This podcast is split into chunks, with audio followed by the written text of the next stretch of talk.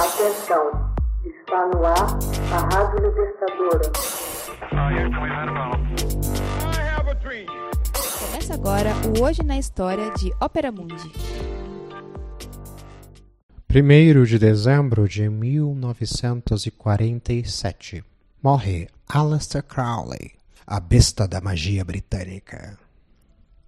Serenamente, segundo alguns, exultante segundo outros, falece aos 72 anos no primeiro dia de dezembro de 1947 o místico britânico Aleister Crowley.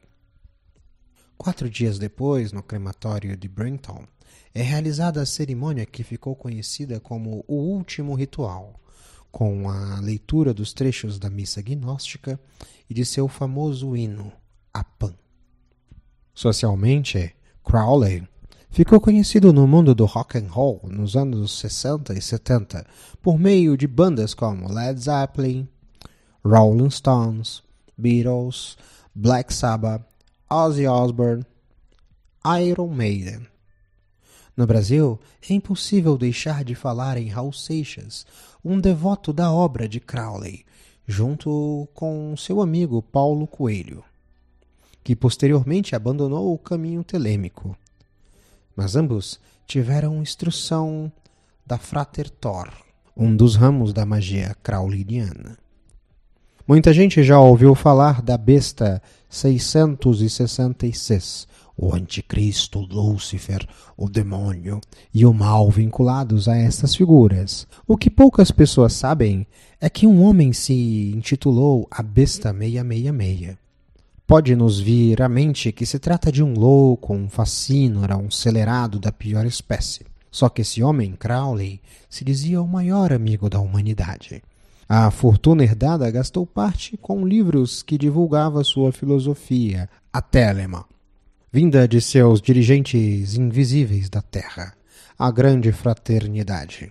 Outra parte foi gasta na criação de um centro de estudos de magia na Sicília. Nascido na Inglaterra, no seio de uma família de abastados cervejeiros, teve uma educação esmerada em Cambridge e pretendia seguir a carreira diplomática. Mas Crowley sonhou algo totalmente diferente. Seus interesses dirigiam-se para a magia, que se tornou o grande objetivo de sua vida. Crowley vivia na Inglaterra vitoriana repleta de hipocrisias e falso moralismo. Era natural que seus objetivos, portanto, acabassem chocando-se com a sociedade da época. Foi taxado de pornográfico, depravado, drogado, satanista e mais uma infinidade de rótulos pouco elogiosos. Em 1904, aos 28 anos, Crowley atinge o ápice de sua carreira mágica, casando-se com Rose Edith Kelly. Apenas 24 horas após se conhecerem, vai ao Cairo passar sua lua de mel. Durante a estadia, Rose passa a ter contato espontâneo com uma entidade espiritual, Tot, que diz querer contatar seu esposo. Ela então recebe por meio de um ritual de invocação a divindade egípcia conhecida como Horus, o deus da guerra com cabeça de falcão. Crowley recebe da entidade Aiwas documento chamado de O Livro da Lei. Este livro continha uma mensagem sobre o início de uma nova era, denominado Novo Aeon, a Era de Aquário-Leão de Telema uma nova lei para a humanidade. A mensagem era recheada de frases ininteligíveis, porém destacava-se a prioridade à liberdade do homem e a busca do caminho pessoal de cada um. Durante sua viagem à China, em 1905, Crowley realiza a magia sagrada de Abremelin mentalmente e atinge o objetivo central de todo o iniciado o conhecimento e a conversão do sagrado anjo guardião na esfera de Tifaret. Crowley sempre foi uma figura polêmica. Expunha sua condição sexual sem temor. Possuía uma necessidade de autodivulgação muito grande e não hesitava em participar de escândalos. Um homem de excessos, porém direcionados. No ano de 1912, foi convidado pelo grão-mestre Theodor Heuss a se filiar à Ordo Templi Orientis, Otto. Foi-lhe revelado então o segredo principal da ordem, o da magia sexual do grau 9. Após a morte de House, em 1925, Crowley assume a liderança do ramo britânico, indo morar nos Estados Unidos durante a Primeira Guerra Mundial. Publica o volume 3 do The Agnostics. Lá, atinge a Sephiroth de Hokmah, assumindo o grau de Magus em 1915, sobre o mote de A Grande Besta. Em 1930, encontra-se com o poeta português Fernando Pessoa, que corrigiria seu mapa astral.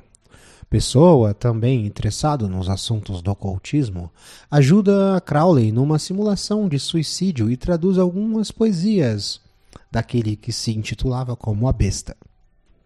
Financeiramente, a década de 30 proporcionou algumas atribulações a Crowley, que vai à falência, no entanto, continua publicando obras como O Equinócio dos Deuses, Oito Lições de Yoga e seu The Confictions. Durante a Segunda Guerra Mundial, foi contatado por um amigo agente da coroa chamado Ian Fleming, o criador de James Bond, para ajudar no interrogatório de Rudolf Hess e fornecer a Winston Churchill informações sobre o pensamento supersticioso do inimigo. Dessa participação saiu o conhecido sinal de V de vitória. Na verdade, uma representação do símbolo da divindade Apophis, um deus de destruição e aniquilação capaz de fazer frente às energias solares da suástica. A herança de Aleister Crowley estende-se até hoje. É impossível estudar magia sem conhecer a obra da besta. Atualmente, com o advento da internet, a cultura telêmica assumiu-se mais rapidamente, angariando diversos interessados.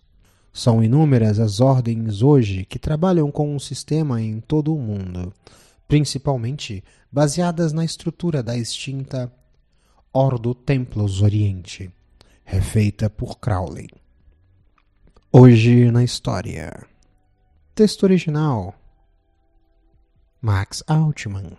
Edição: Laila Manuelle. Narração: José Igor. Você já fez uma assinatura solidária de Opera Mundi? Com 70 centavos por dia, você ajuda a imprensa independente e combativa. Acesse www.operamundi.com.br/apoio.